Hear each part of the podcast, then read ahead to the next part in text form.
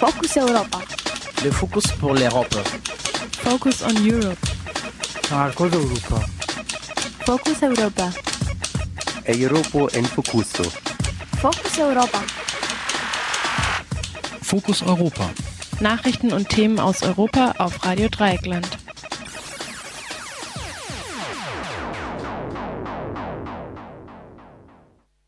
Herzlich willkommen beim Fokus Europa Magazin, dem Magazin rund um den Brennpunkt Europa von Radio Dreieckland. Am Mikrofon und durch die Sendung führt Jan.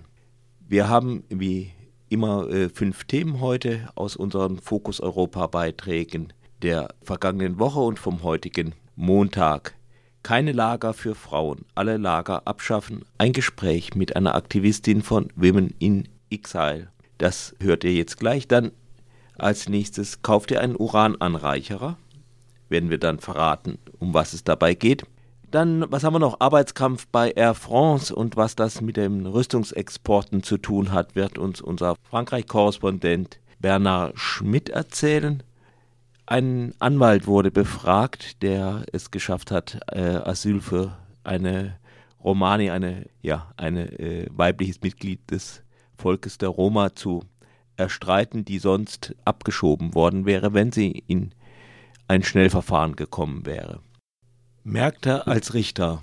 Ein Gespräch mit Stefan Püringer über Merkels Sprechen über die Krise schließt dann unsere Sendung heute ab. Doch nun zunächst ein bisschen Musik und dann das Interview mit Women in Exile.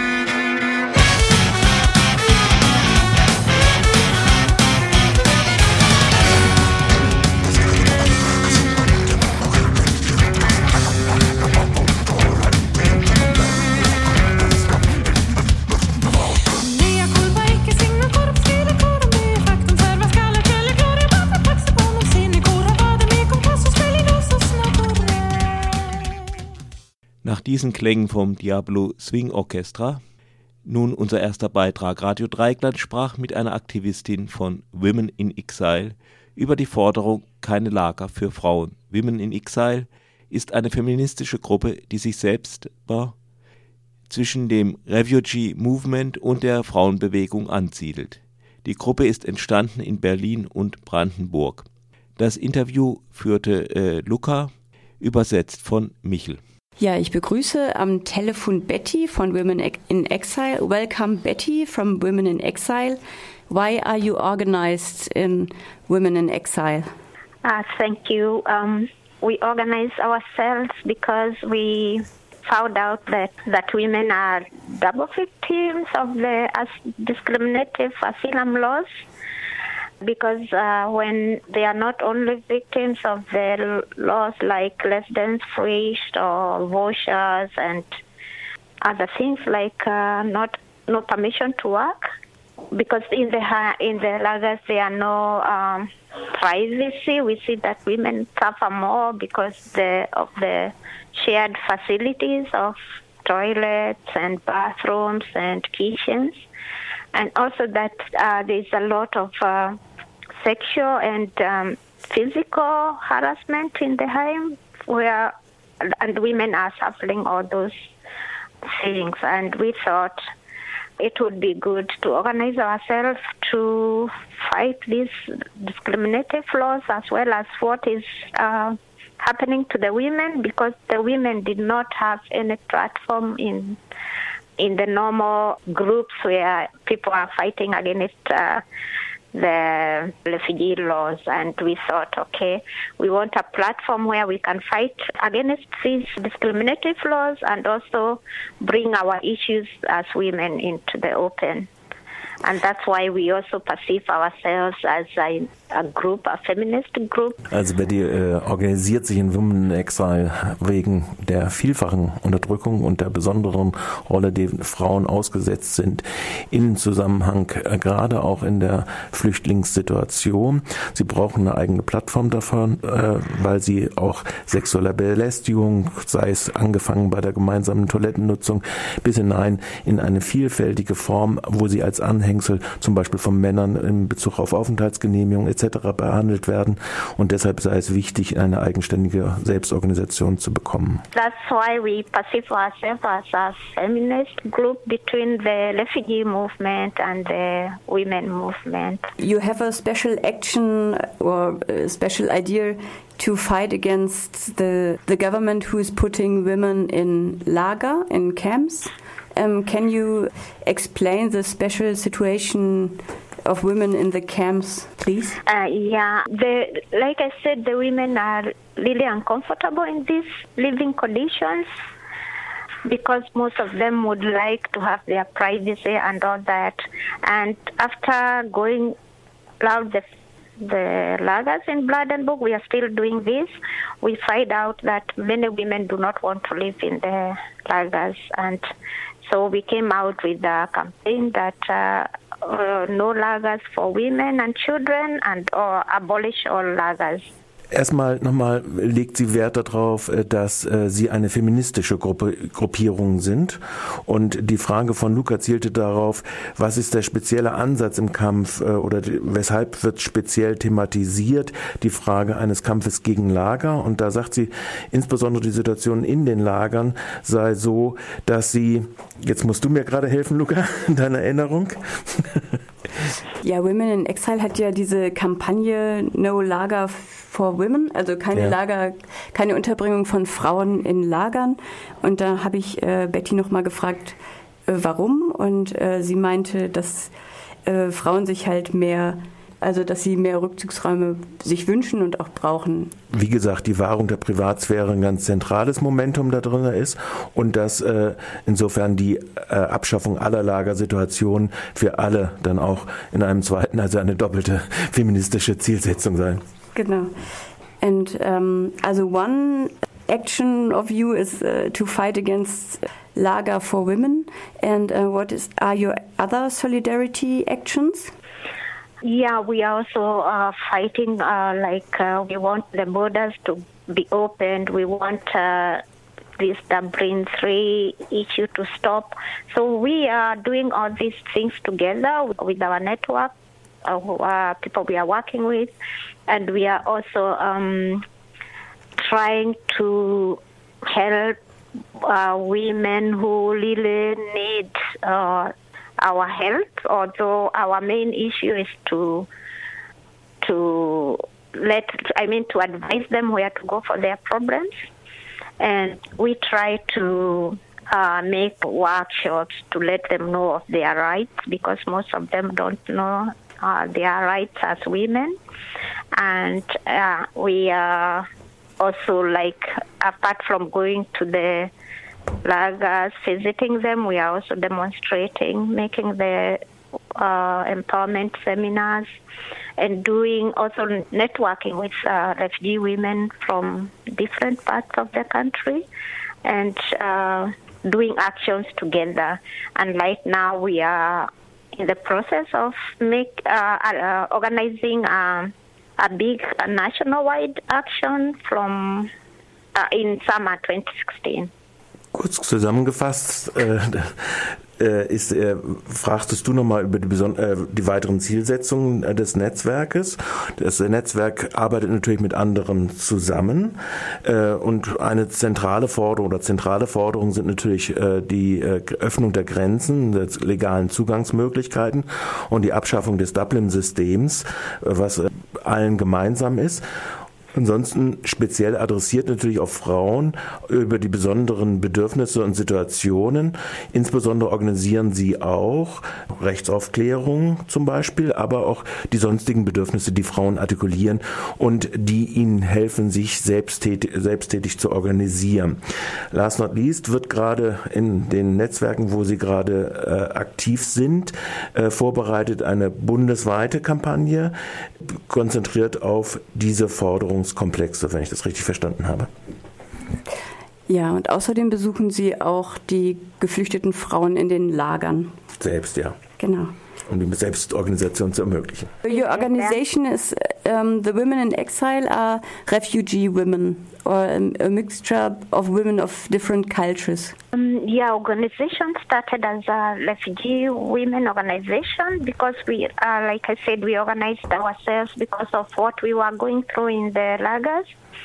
But in 2011, we were joined by friends who, uh, that's women without mig- uh, mig- migra- migration background, who are our friends. We call them friends because we organize together, we build strat- political strategies together, and they are supporting our work. Also, we have other supporters who are help who are supporting us when we have uh, events or demonstrations. Ja, ich habe nochmal nachgefragt, ob Women in Exile eine Gruppe ist, die nur aus äh, geflüchteten Frauen besteht. Da hat Betty geantwortet, dass sie bis 2011, also sie haben angefangen als äh, Flüchtlings-Selbstorganisierung, also der Frauen, und seit 2011 sind aber die Freundinnen und Freunde dazugekommen. Da haben sie sich mehr geöffnet.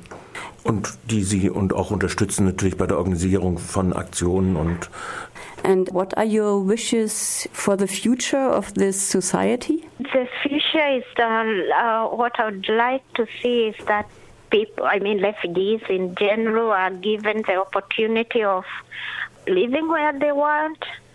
Uh, they are getting permission to work and, you know, to live like normal um, people in the society so that they are able also to decide that they should not be uh, just put somewhere and isolated or waiting for deportation. Um, yeah, they should be given the opportunity to live normal lives so that they can also be productive to the society.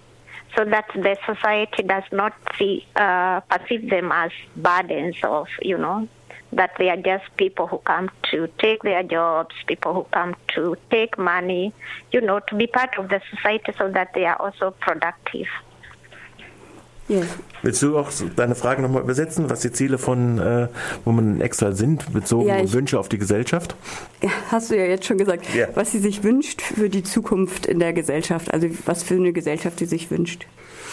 Und da war es im Wesentlichen, dass die Teilhabe und die gleichberechtigte Teilhabe am allem gesellschaftlichen Leben äh, und in, mit all ihren Fähigkeiten, die sie entwickeln können und diese, diese zu den Gesellschaften beitragen können und vor allen Dingen, dass eben halt auch so ein Bild destruiert wird, was ja über die Lagersysteme auch immer äh, lanciert wird, nämlich als Abhängige, die angewiesen sind auf Unterstützung und so weiter, sondern dass sie mit ihren eigenen Fähigkeiten an der gesellschaftlichen Leben teilnehmen können. Ja, genau, dass sie auch produktiv sein dürfen und arbeiten dürfen und leben, wo sie wollen. Betty, do you want to say anything uh, more? Um, I'll just uh, maybe say people should also support us in our work so that we can be able to realize these uh, our goals. Ja, sie wünscht sich, dass die Leute äh, Women in Exile unterstützen, sodass sie auch ihre Ziele erreichen können. Yeah, and those who want to know more can look in our blog and our Facebook. Uh, yeah. And thank you. Women in Exile is the blog. Yeah, and the Facebook. Okay, thank you very much yeah. for the interview.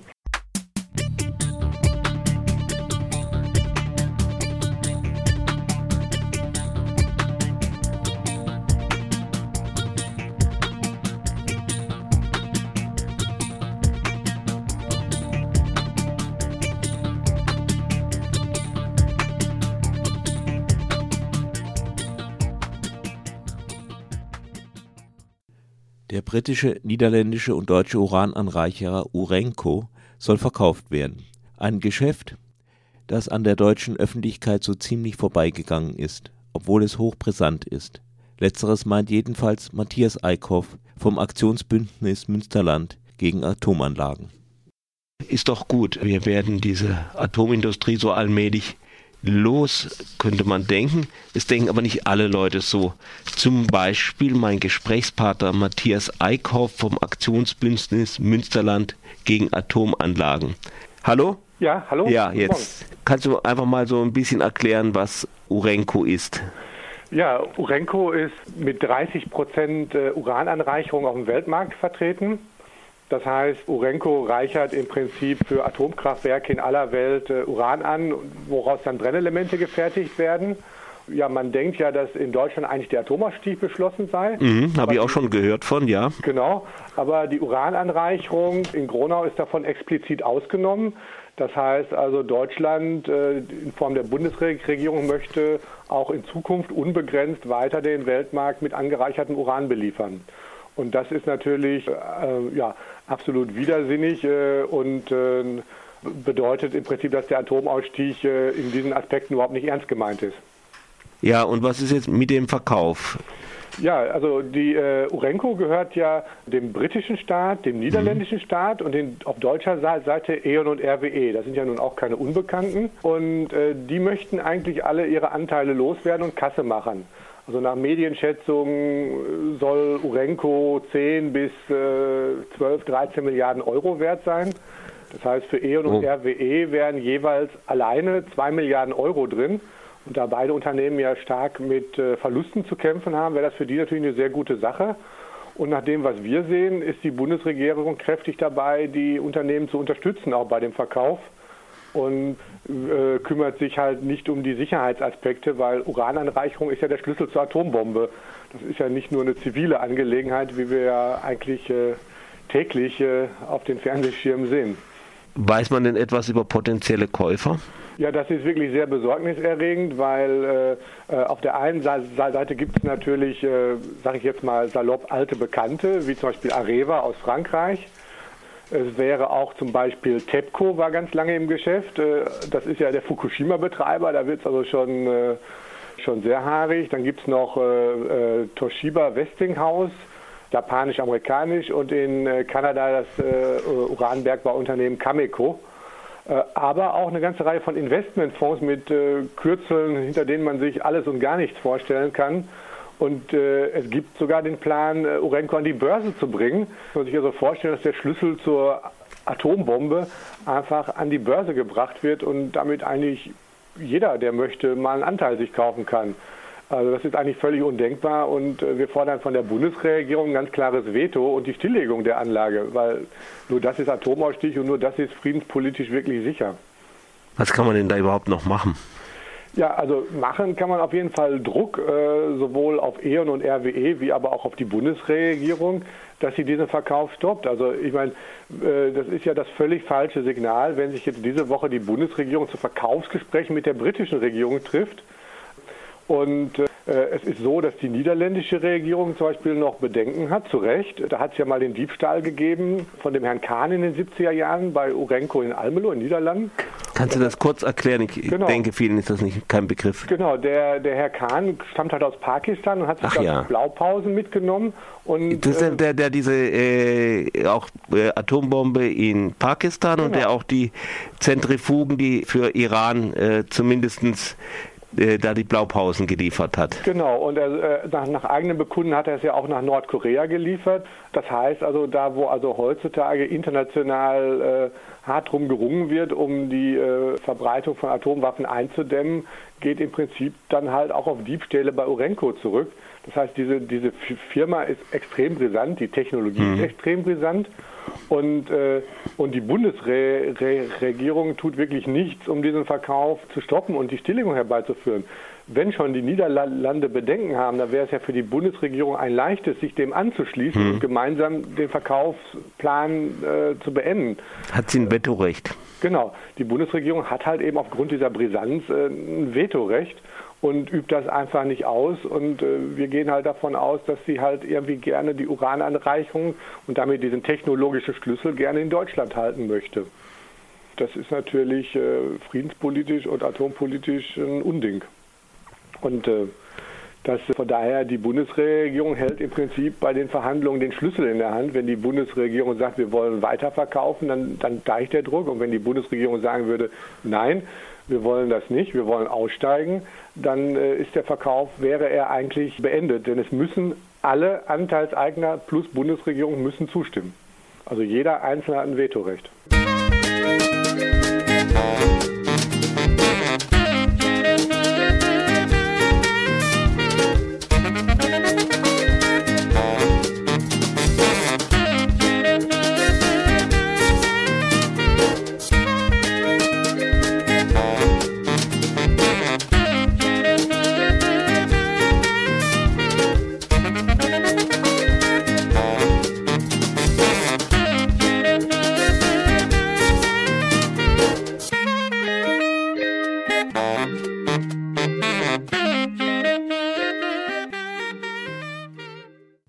Nach den Feinheiten und Untiefen des Atomsgeschäfts geht es nun um Arbeitskampf bei Air France. Und was das denn überhaupt mit dem Rüstungsexport zu tun hat, erklärt uns unser Frankreich-Korrespondent Bernard Schmidt. Dabei geht er auch auf strafrechtliche Verfahren ein, mit denen gegen Mitarbeiterinnen von Air France vorgegangen wird. Unter anderem müssen sich sechs Mitarbeiter wegen Bandenkriminalität verantworten, Sie sollen für das zerrissene Hemd eines flüchtigen Vorstandsmitglieds verantwortlich sein.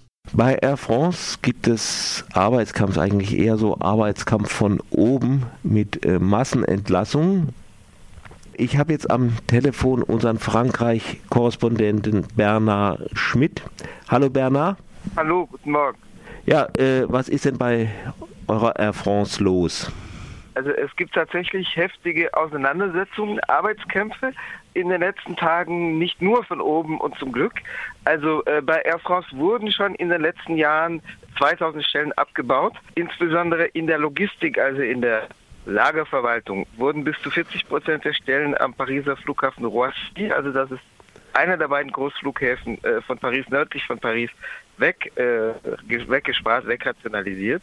Ähm, es wurden am Montag, den 5. Oktober, also vor nunmehr zehn Tagen, weitere 2900 Stellenstreichungen angekündigt. Äh, da stecken aber noch weitere geplante Abbaumaßnahmen, Stellenabbaumaßnahmen im Rohr, weil zwei Tage später die äh, Wochenzeitung, die wöchentlich erscheinende Satire und vor allem Enthüllungszeitung Le Canard Enchaîné von mhm. weiteren 5000 Stellenstreichungen äh, für das übernächste Jahr sprach. Die äh, Ankündigung an dem Montag, den 5. Oktober, ging allerdings nicht völlig glatt über die Bühne. Äh, die wurde also, die Ankündigung wurde an einer äh, CCÖ, also äh, das entspricht ungefähr einer Gesamtbetriebsratssitzung äh, im Deutschen, äh, bekannt gegeben. Äh, so, eine solche massive Stellenstreichung muss ja zuerst den Gewählten im Betrieb, also was dem deutschen Betriebsrat entsprechen würde, gegeben werden, bevor es öffentlich gemacht werden darf. Äh, da aber äh, den Leuten klar war, was im Stoff steckte, äh, versammelten sich zu Beginn der Sitzung ca. 3000 äh, ähm, mehr oder weniger wütende äh, Lohnabhängige vor dem Sitz äh, des Unternehmens in Luxy, also wiederum am Flughafen Paris-Charles de Gaulle.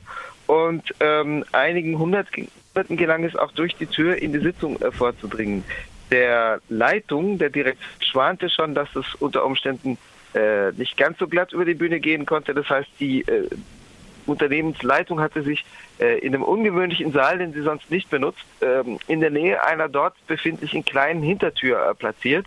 Äh, und der äh, Unternehmensdirektor floh dann auch todesmutig in den allerersten Minuten äh, durch diese Hintertür, äh, ebenso wie der Vize, Vizepräsident, also Vizevorsitzende des Unternehmens.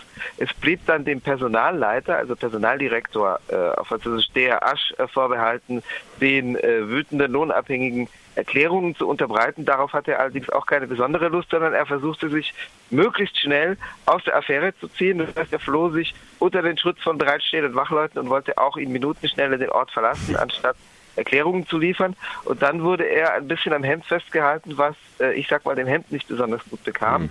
Das heißt, äh, das Resultat war, dass der äh, Vize-Unternehmensdirektor und der noch greifbar war, beziehungsweise dessen Hemd noch greifbar war, und der Personaldirektor äh, ohne Hemd über einen Zaun kletterten und das Weite suchten. Äh, das äh, erzeugte Bilder, die äh, durch ganz Frankreich gingen. und nicht nur durch Frankreich, sondern die um die Welt gingen, die relativ spektakulär waren, die zu einer Distanzierungsorgie in den Reihen der etablierten Politik führten und bei manchen Gewerkschaften, allerdings nicht bei allen und äh, vor allem nicht bei der größten, weil die CGT äh, letztendlich die von ihr äh, abgeforderte Distanzierung verweigerte, ohne zu sagen, das war jetzt die äh, die richtige Aktion gewesen, aber äh, die neue Mo die neue Art des Arbeitskampfes in Frankreich. Die neue Art des Arbeitskampfes. Also das ist natürlich nur ein Symptom, sondern äh, die, worum es eigentlich ging, war, dass die Leute eingedrungen waren in die Sitzung und dass die Leute hohe, höchste Manager und Unternehmensleiter zur Rede stellen wollten und dann auch die äh, festhielten. Also dass das Hemd äh, darauf zerrupft wurde, das ist ein Detail am Rande, vor allem weil nicht ganz klar ist. Also es gibt strafrechtliche Ermittlungen dazu. Die, äh, laut Angaben der Ermittler ist allerdings nicht ganz klar, ob die äh, Lohnabhängigen die am Hemd festhielten oder die Wachleute, die, äh, die, die den Personalleiter zum Ausgang in die andere Richtung zogen, die letztendlich für den Hemdbruch äh, verantwortlich sind. Äh, also zu den strafrechtlichen Ermittlungen ganz kurz. Es gibt eben auch, äh, es gab Festnahmen und zwar an diesem Montag, also eine Woche nach den Vorkommnissen, um 6 Uhr früh äh, kamen sozusagen die Herren des Morgenblocks bzw. schwer bewaffnete Polizei bei vier Leuten ähm, an ihrer Wohnung vorbei. Ein fünfter wurde kurz darauf, der war nicht in seiner Wohnung, kurz darauf äh, festgenommen, unterwegs. Und ein sechster stellte sich freiwillig, nachdem er vorgeladen worden war, und wurde auch in äh, Polizeigewahrsam genommen. Die Leute waren also anderthalb Tage über 30 Stunden im Polizeigewahrsam und sind jetzt vorgeladen zu einem Gerichtstermin am 2. Dezember in Bovigny, das ist die äh, Bezirkshauptstadt nordöstlich von Paris, also auf dem Gebiet dieses Bezirks, dieses Departements liegt äh, der Pariser Flughafen Roissy und äh, die werden wegen gemeinschaftlich begangener Gewalttaten äh, ver äh, verfolgt, also wegen eines einer Straftat, die normalerweise für Bandenkriminalität äh, vorgesehen ist. Äh, dazu gibt es jetzt Solidarisierungsmaßnahmen. es gibt mehrere Petitionen, die zirkulieren, um zu sagen, also äh, man kann ja nicht von böser Gewalt sprechen, wenn man nicht davon spricht, dass vorausging, dass also in dem Fall 6000 Personen, also den 2900 Unabhängigen und ihren Familien die soziale Existenz entzogen werden soll und äh, wie äh, sozial äh, gewalttätig eigentlich die äh, Unternehmensführung dort abläuft. Also vielleicht noch ein Detail zur Unternehmensführung, äh, jetzt unabhängig von den aktuell angekündigten Maßnahmen, also dem Abbau. Der äh, Direktor von, äh, also nicht von Air France Unternehmen, sondern von Konzernen. Es gibt hm. Air France Unternehmen, das frühere Staatsunternehmen, das äh, 1993 in der Aktiengesellschaft umgewandelt und Anfang der 2000er Jahre privatisiert wurde. Und drüber gibt es den Konzern, der aus der Fusion von Air France mit dem niederländischen Unternehmen KLM entstand. Mhm. Also KL, äh, KLM ja wurde 2004 durch Air France aufgekauft. Der äh, Konzernchef steht über dem Unternehmenschef. Der Konzernchef Alexandre de Gignac blieb schon todesmutig der Gesamtbetriebsratssitzung äh, am 5. Oktober, die eben etwas heißer äh, verlief, fern. Äh, nur der Unternehmenschef äh, war dort Frédéric Gaget, der aber dann, wie gesagt, auch äh, todesmutig in Minutenstelle äh, draußen durch den Hinterausgang.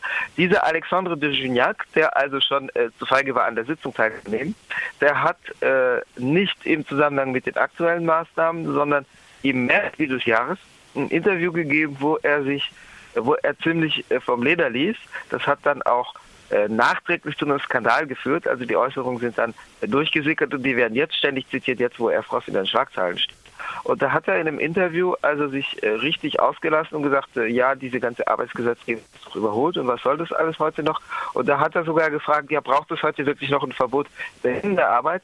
Mm, das war jetzt nicht unbedingt als Plädoyer für Kinderarbeit gemeint, sondern vielleicht eher in dem Sinne, dass das zeigt doch, wie überholt die Sozialgesetzgebung äh, ist, weil das ja eh nicht mehr nötig ist. Hat dann aber auch nachgesetzt und hinzugefügt, äh, dass die Arbeitszeitgesetzgebung, die im Gegensatz zur Kinderarbeit sozusagen mit realen Problemen heute, also einer realen Überschreitung von zulässiger Höchstarbeitszeit tun hat, dass die doch auch in den Orkus gehöre und dass er sagt, wenn ein Ingenieur zu Hause arbeiten kann und zu Hause ein Tablet hat und ein Smartphone, äh, wo er Zugang hat zu allem, was soll das dann noch seine Arbeitszeit zu begrenzen? Da lässt sich ja gar nicht mehr, also sagt er, äh, aber ihn, nicht um zu sagen, das ist ein Problem, weil äh, die Leute aus der Arbeit gar nicht mehr rauskommen, sondern er sagt, da hat es doch gar keinen Sinn mehr, die Arbeitszeit zu begrenzen, sondern da kann man den doch da quasi rund um die Uhr arbeiten lassen, weil da kann sich ja auch zu Hause auf dem Sofa mit seinem äh, Smartphone an die Arbeit setzen. Ja, das hätten, das hätten sie gern, die Kapitalisten. hätten- Aber sie haben also es auch schon fast, ne?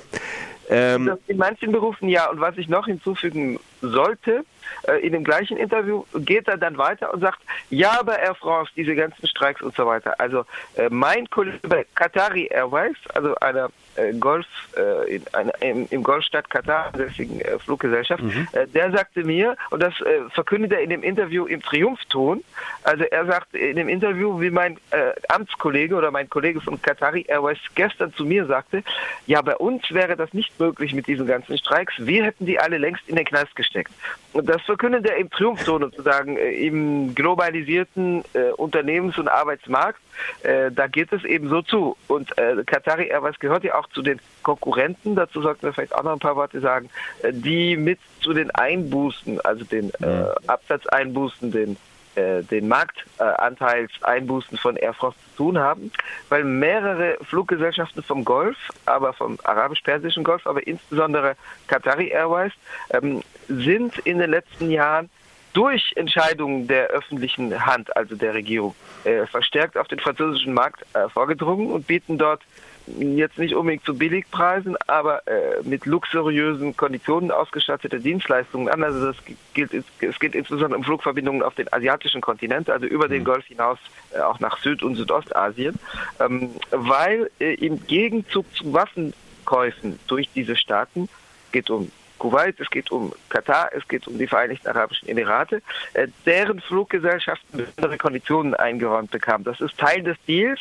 Es geht um Waffenkäufe durch äh, Katar, durch, äh, die, äh, durch die Emirate, durch äh, Kuwait.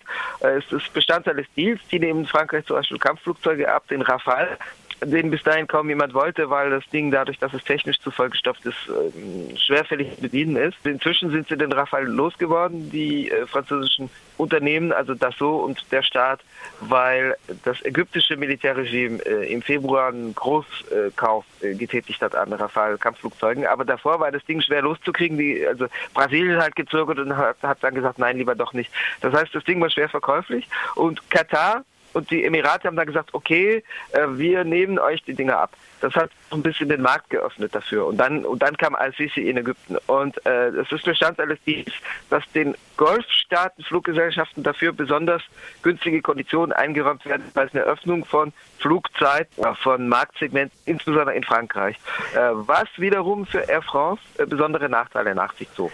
Wir kommen jetzt so allmählich Richtung Nachrichten bei unserer Zeitplanung. Kannst du noch kurz sagen, wie es jetzt weitergeht mit den, wenn man das äh, schon weiß, also mit den Entlassungen? Gibt es da Arbeitskämpfe? Stehen die jetzt schon? Also äh, natürlich geht die Auseinandersetzung darum weiter. Es gibt äh, Arbeitskampfmaßnahmen dagegen. Und äh, was jetzt natürlich auch äh, sehr aktuell ist, ist die Solidarisierung mit denen, die infolge der Auseinandersetzung von Kündigung bedroht sind, also von disziplinarrechtlicher äh, Kündigung, von Strafkündigung. Es gibt, äh, wie schon angedeutet, mehrere Petitionen dazu. Wir haben auch bei labournet.de äh, manche äh, online gestellt und auch übersetzt. Es gibt aber seit gestern noch weitere Petitionen. Es wird äh, wahrscheinlich eine Kundgebung am äh, 22. Oktober, also kommende Woche, im Zentrum von Paris zur Solidarisierung damit geben. Es gibt aber auch 20 gegen die disziplinarrechtliche Ermittlungen laufen, also 20 Unabhängige, die infolge der Auseinandersetzung von disziplinarrechtlicher Entlassung äh, bedroht sind. Und auch darum entwickeln sich jetzt äh, Auseinandersetzungen und Kämpfe mit starker Öffentlichkeit, weil die Öffentlichkeit darauf jetzt aufmerksam geworden ist.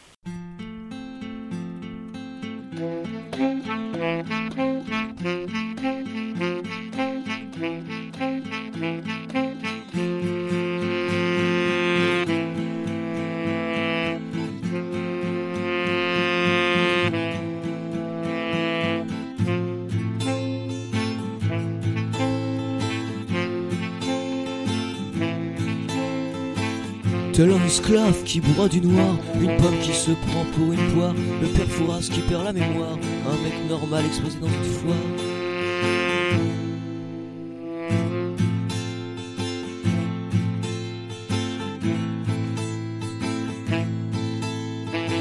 Je mange le pâté par les racines, je m'en fous de la vie, mon crayon a mauvaise mine.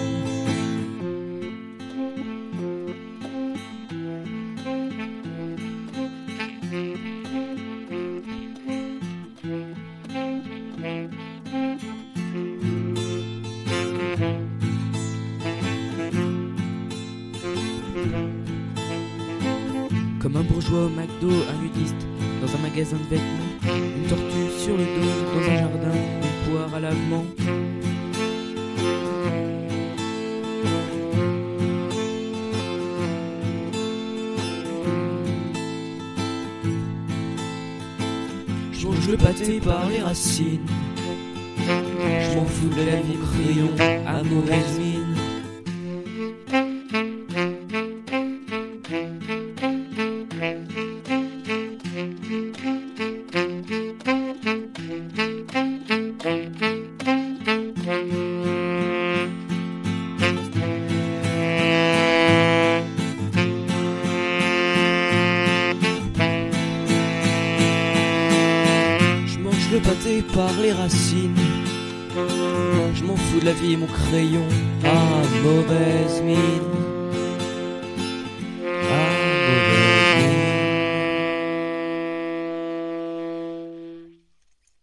Etwa 99 Prozent beträgt die Ablehnungsquote von Asylanträgen aus den Westbalkanstaaten. Doch in seltenen Fällen wird eine Klage gegen einen abgelehnten Asylantrag dann doch einmal eingehender geprüft. So auch nun im Fall einer Romani aus Mazedonien. Das Verwaltungsgericht Oldenburg hat ihr den Flüchtlingsstatus zuerkannt. Ihr drohe im Fall der Abschiebung aufgrund ihres politischen Engagements politische Verfolgung, und zwar durch die mazedonische Polizei. Über den Fall und seine grundsätzliche Bedeutung sprach Radio Dreieckland mit Henning Bahr, Rechtsanwalt, der das Urteil für die Romani aus Mazedonien erstritten hatte. Ein Beitrag von meinem Kollegen Fabian. Vielleicht erstmal zum konkreten Fall. Wie war Ihre Mandantin in Mazedonien tätig und welche Konsequenzen hatte das? Meine Mandantin ist, nachdem sie in Deutschland mit ihren Eltern ebenfalls schon während der Jugoslawienkrise ein Asylverfahren geführt hatte, wieder nach Mazedonien ausgereist, hat dort ihren ersten Ehemann kennengelernt und dort mit diesem zusammen und noch weiteren Personen eine kleine NGO gegründet, um sich für die Menschenrechte und die Rechte der Roma in Mazedonien einzusetzen. Die wesentliche Arbeit der Organisation bestand darin, Übergriffe und Menschenrechtsverletzungen gegen Roma zu dokumentieren und diese auch außerhalb Mazedoniens bekannt zu machen. Dadurch war meine Mandantin in ganz Mazedonien sehr bekannt. Der Schwerpunkt der Arbeit fand Anfang der 2000er Jahre statt und umfasste auch Wahlbeobachtungen und ähm, kritische Wahlberichterstattung. Dabei kam es dann schon regelmäßig zu Übergriffen der Polizei auf diese Organisation und auch Bedrohung meiner Mandantin, sodass sie irgendwann die Arbeit für diese Organisation aus Angst eingestellt hat.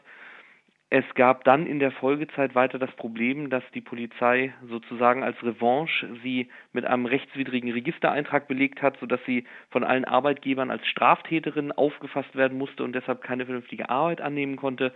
Da wurde ihr von der Polizei gegenüber auch letztlich bestätigt, dass das ein Eintrag ist, um sie für ihre Menschenrechtsarbeit zu sanktionieren. Sie hat sich dann mehr oder weniger durchgeschlagen, hat versucht, nicht mehr politisch tätig zu sein, wurde aber trotzdem von der Polizei ständig, auch von Zivil- und Geheimpolizeieinheiten, immer wieder befragt, was sie denn wohl tun würde, weil man ihr nicht abgenommen hat, dass sie also nichts mehr in der Richtung unternimmt. Und das Ganze gipfelte dann schließlich im Jahr 2011 in einem Vorfall, wo sie genötigt werden sollte, an der Vorbereitung eines umfangreichen Wahlbetrugs teilzunehmen, unter Berufung auf ihren Ruf in der Roma-Gemeinschaft. Und als sie sich dagegen verweigerte, sind die Polizisten so über ihren Ehemann und auch sie hergefallen, dass sie ihr ungeborenes Kind verloren hat.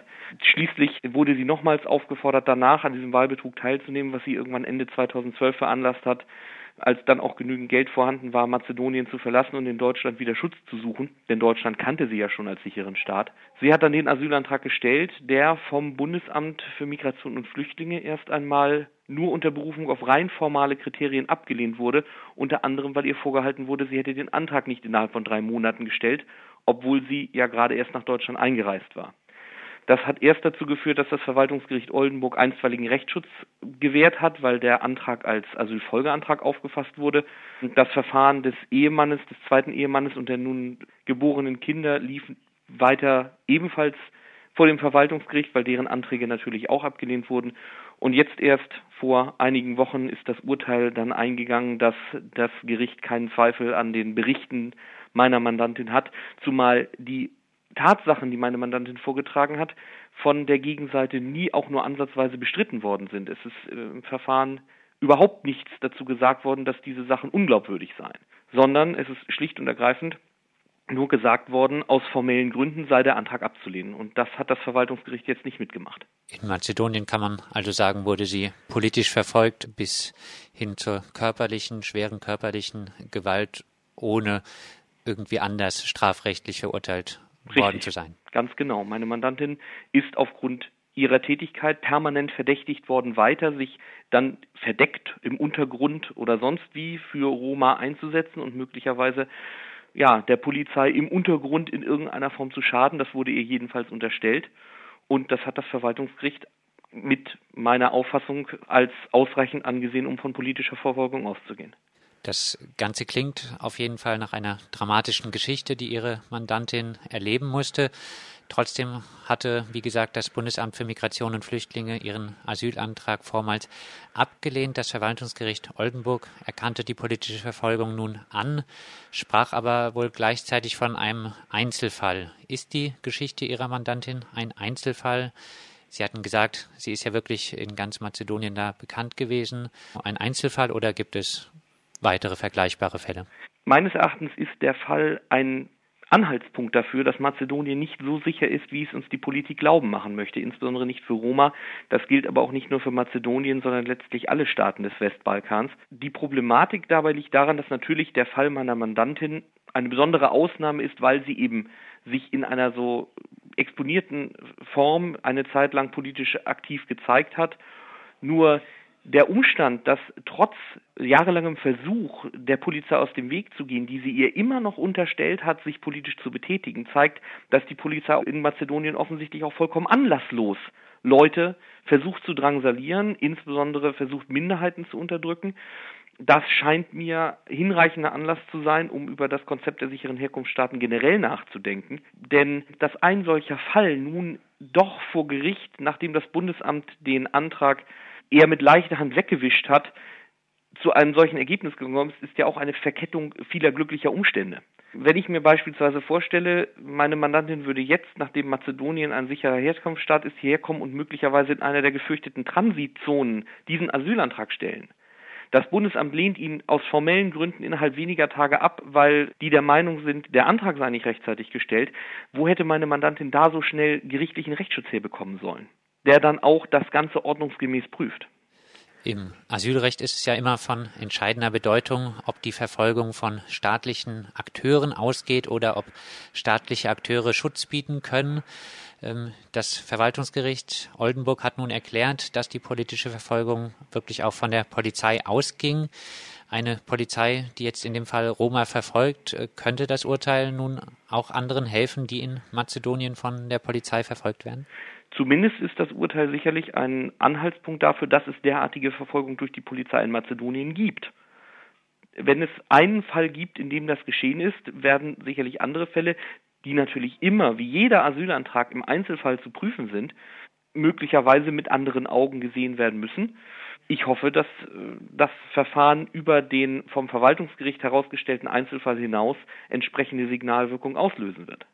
Sie haben es jetzt eigentlich schon mehrfach angedeutet. Die Liste der sicheren Herkunftsstaaten soll noch erweitert werden. Noch weitere Balkanländer, darunter der Kosovo, sollen zu sicheren Herkunftsstaaten erklärt werden. Im Lichte auch Ihres Falles jetzt würde ich annehmen, Sie lehnen diese ganze Regelung ab. Ich stehe der gesamten Überlegung sicherer Herkunftsstaaten ausgesprochen kritisch gegenüber.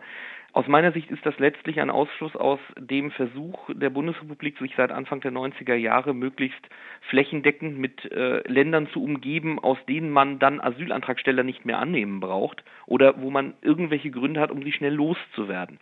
Die Problematik ist dabei, ich habe heute Morgen ein Interview mit Peter Altmaier gehört, der dann sagte, ja, wenn jemand aus einem sicheren Herkunftsstaat kommt und äh, vernünftige Argumente und Gründe vorbringen kann, dass er dort verfolgt wird, dann müsste der Asylantrag auch ordnungsgemäß geprüft werden und möglicherweise entsprechend beschieden werden.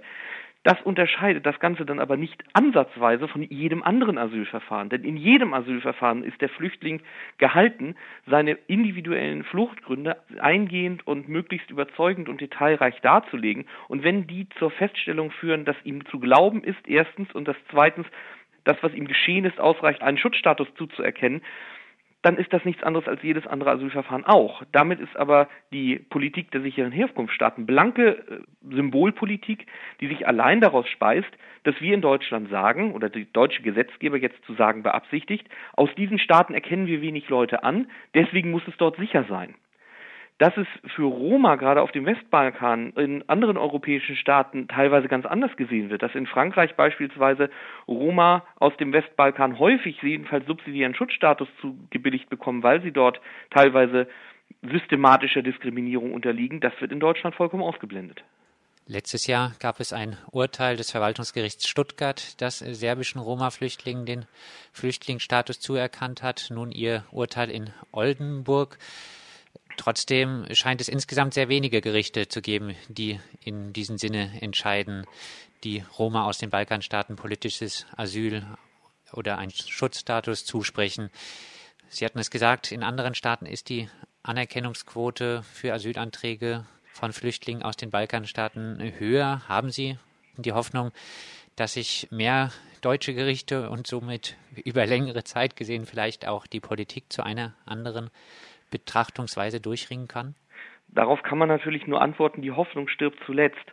Es ist sozusagen ständige Predigt der meisten im Ausländer- und Asylrecht tätigen Rechtsanwälte, dass äh, es sich das Bundesamt häufig doch ein bisschen sehr einfach macht und teilweise auch die Gerichte da dem Bundesamt auch relativ vieles durchgehen lassen aus meiner Sicht und sich da sehr viel auf Berichte äh, stützen, die teilweise auch aus diplomatischen Gründen, gerade die Lageberichte des Auswärtigen Amtes, möglicherweise nicht alles in den krassen Farben schildern, in denen man es schildern sollte, wie beispielsweise die Abweichungen von Berichten wie Organisationen von Pro Asyl oder der Flüchtlingsräte, die dort hinfahren und sich das Leben der Roma anschauen, zeigt, Hoffnung besteht natürlich immer und die Entscheidung aus Stuttgart, das Verwaltungsgericht Münster legt ja ähnliche Tendenzen an den Tag, bei Roma aus dem Westbalkan doch immer noch mal genauer hinzuschauen und nun das Verwaltungsgericht Oldenburg, das immerhin hier zwar nicht müde wird zu betonen, dass es sich um eine Einzelfallentscheidung handelt, aber sie ja nun mal trotzdem getroffen hat, lässt natürlich hoffen. Die Frage ist auch, ob das Urteil, das ich erschritten habe, das noch nicht rechtskräftig ist, ob es noch vom Bundesamt in irgendeiner Form angefochten wird und ob wir möglicherweise noch eine Äußerung des Oberverwaltungsgerichts dazu bekommen. Ich halte einen Antrag auf Zulassung der Berufung für wenig aussichtsreich, gerade weil das Gericht so intensiv mit dem Einzelfall und den tatsächlichen Schilderungen der Mandantin argumentiert hat. Aber man weiß nie, was beim Bundesamt möglicherweise aus prozesstaktischen Gründen gemacht wird. Das sagt Henning Bahr, Rechtsanwalt, der für eine Romni aus Mazedonien den Flüchtlingsstatus beim Verwaltungsgericht Oldenburg erstritten hat. Sie war in Mazedonien politisch tätig und wurde verfolgt von der mazedonischen Polizei.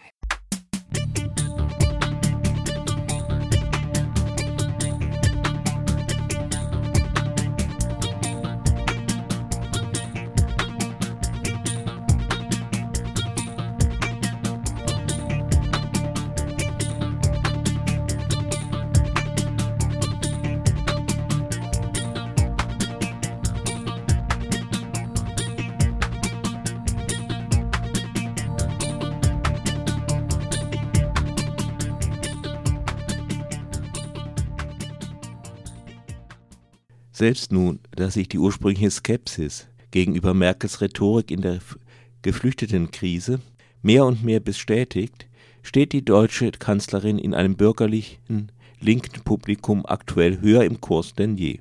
Selbst für den Friedensnobelpreis soll sie eine Kandidatin gewesen sein.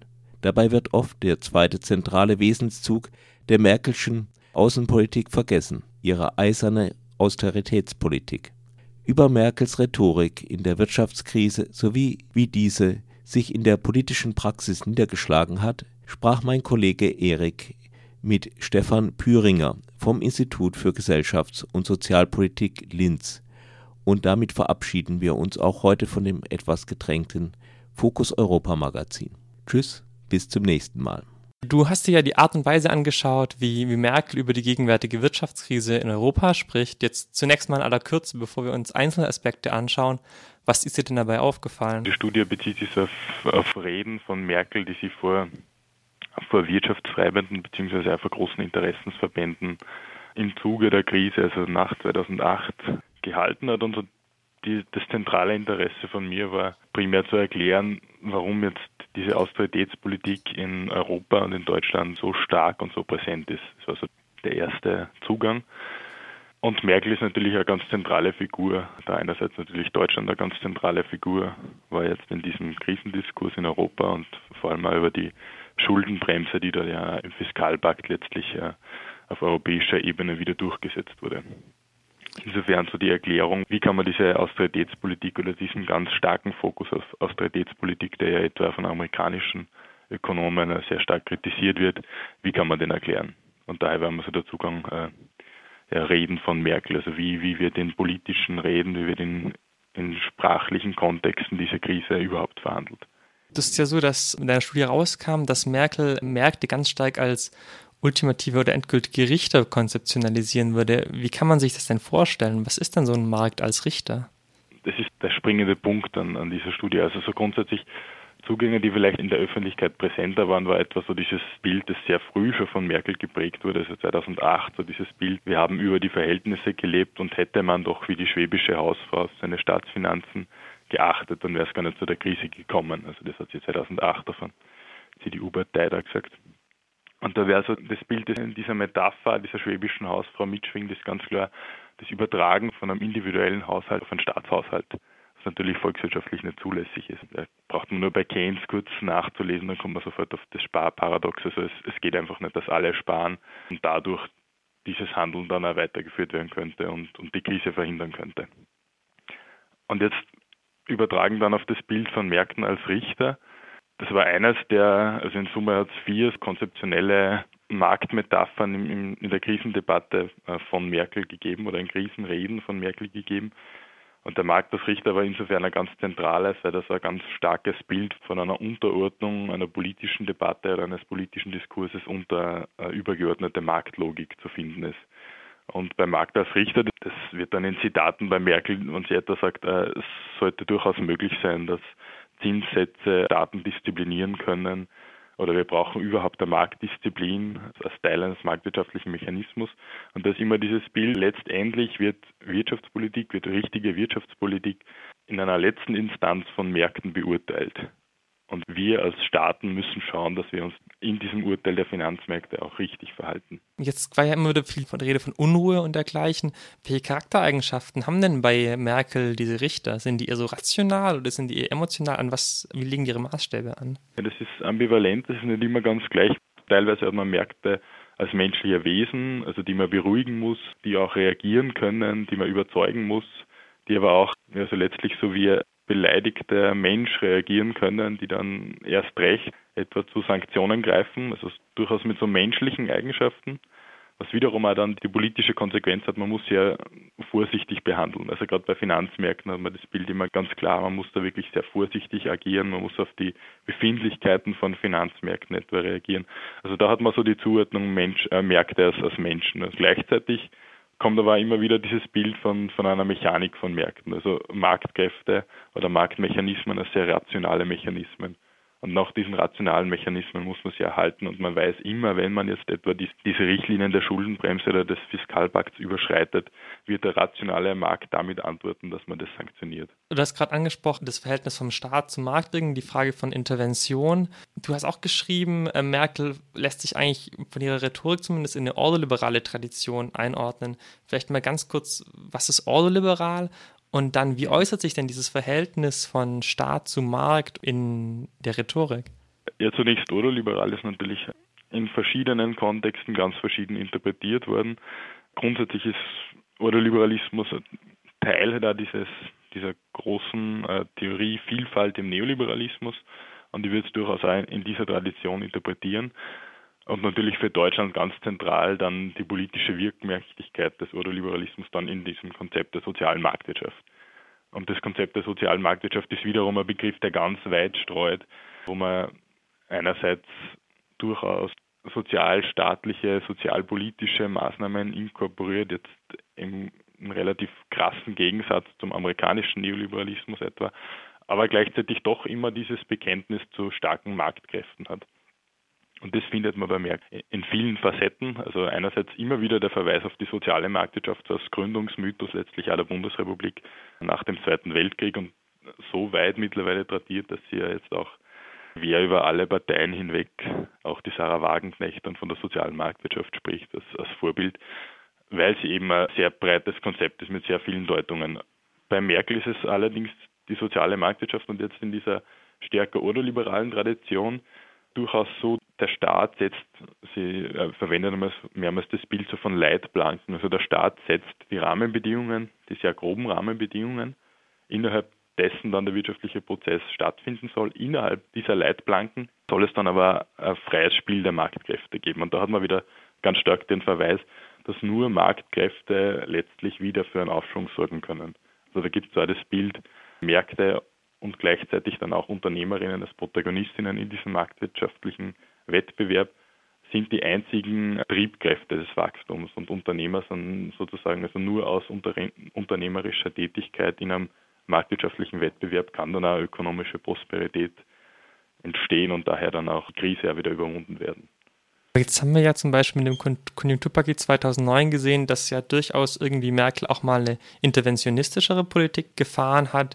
Gab es da Veränderungen oder wie ist es ein Bruch oder einfach eine Inkonstanz von Innen- und Außenpolitik, die da Merkel betreibt? Ich würde einerseits sagen, natürlich ist Geschichte nicht immer so linear und ein politisches Handeln nicht immer so linear. Diese Phase um 2009, Paul Krugman hat das als, als Short Keynesian Moment bezeichnet, also ein kurzes Aufflackern einer keynesianischen Wirtschaftspolitik und in der unmittelbaren Krisenreaktion war das auch in Europa durchaus zwar verspätet zu den USA, aber hat man gesehen und, und gerade in Deutschland über diese beiden Konjunkturpakete durchaus eine interventionistische Politik.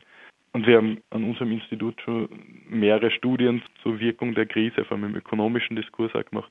Und gerade zu dieser Zeit ist es ganz ein zentraler Punkt, dass diese Phase der keynesianischen interventionistischen Politik im ökonomischen Diskurs ganz klar immer als Ausnahme von der Regel, als besondere Reaktion in einer besonderen Situation geframed wird. Also da hat man immer die Vorstellung, jetzt ist es tatsächlich so, man geht von dem ab, aber sobald es wieder zu einer normalen Situation kommt, geht man wieder zurück. Und diese Dichotomie zwischen einer Normalität und einem außergewöhnlichen Ereignis prägt dann auch die Krisenpolitik, weil unmittelbar nach diesen Konjunkturprogrammen geht die Debatte sehr schnell über wieder zu dem, wir müssen jetzt wieder unsere Staatsfinanzen konsolidieren, wir müssen die Schuldenbremse etwa einführen, um eben zu verhindern, dass in Zukunft wieder so eine interventionistische Politik überhaupt notwendig wird. Und man muss sehr schnell wieder übergehen zu diesem, ja letztlich doch sehr stark neoliberal geprägten Business as usual auf in europäischer Krisenpolitik. Du hast ja vor allem Metaphern angeschaut. Jetzt könnte man ja sagen, okay, das ist halt Rhetorik, wie in der Politik so viel Rhetorik betrieben wird. Inwiefern schlugen sich denn die Metaphern, die Merkel zum Beispiel gewählt hat, in konkreten Politik nieder? Also so ein ganz klarer Konnex wird für mich schon mal sein, diese erste Wahrnehmung der Krise. Also in dieser ersten Wahrnehmung der Krise, dieses Zitat zur, zur schwäbischen Hausfrau, ich, ich denke, an dem kann man das sehr gut zeigen. Äh, und das war im Dezember 2008 und sie sagt, man hätte hier in Stuttgart, in Baden-Württemberg, einfach nur eine schwäbische Hausfrau fragen sollen. Also so, wie soll man auf die Krise reagieren? Die hätte uns eine ebenso kurze wie wichtige Lebensweisheit gesagt, man kann nicht über seine Verhältnisse leben, das ist der Kern der Krise in diesem sehr kurzen Bild, wo man die, die Vorstellung hat, Staatshaushalte sollten volkswirtschaftlich organisiert werden wie ein einzelner Haushalt, hat man ganz klar diese Übertragung der Logik eines einzelnen Haushalts auf die Volkswirtschaft und die unmittelbare Reaktion. Und wir sind im Dezember 2008 und das ist dann auch politisch sehr schnell wirksam geworden. Also da ist nur die Phase der Konjunkturpakete, aber schon sehr früh kommt es dann zur Verabschiedung der Schuldenbremsen und in einer weiteren Runde dann auf einer europäischen Ebene im europäischen Fiskalpakt. Und da hat man unmittelbar diese Übertragung dieser Logik. Man müsste handeln wie ein einzelner Haushalt, man muss die Schulden begrenzen, es muss da eine absolute Schranke geben. Und diese Schranke führt dann wiederum dazu, dass man eine Austeritätspolitik ganz stark forciert, die diese Schranke immer als Leitlinie hat. Und da ist wiederum ein Konnex natürlich auch, es ist jetzt nicht, politische Debatten sind natürlich auch nicht abgelöst von ökonomischem Denken etwa. Und in dem Beispiel hat man das auch ganz gut gesehen. In der Debatte rund um, um den Fiskalpakt ist immer wieder ein Verweis in Deutschland auf eine Studie von Reinhard und Rogoff in den USA, zwei amerikanischen Ökonomen, die festgestellt haben, dass ab 90 Prozent Schuldenstand es tatsächlich zu ganz gravierenden Konsequenzen für die Wirtschaft kommen kann. Kurz darauf ist dann einem Studenten entdeckt worden, der diese sehr einflussreiche Studie von Reinhard und Rogoff versucht hat nachzuvollziehen dass es da Ungereimtheiten gibt und letztlich haben Reinhold und Rogoff dann auch eingestanden, dass das letztlich ein Kalkulationsfehler im Excel war, der aber ganz massive Auswirkungen auf die europäische Schuldenpolitik in etwa gehabt hat.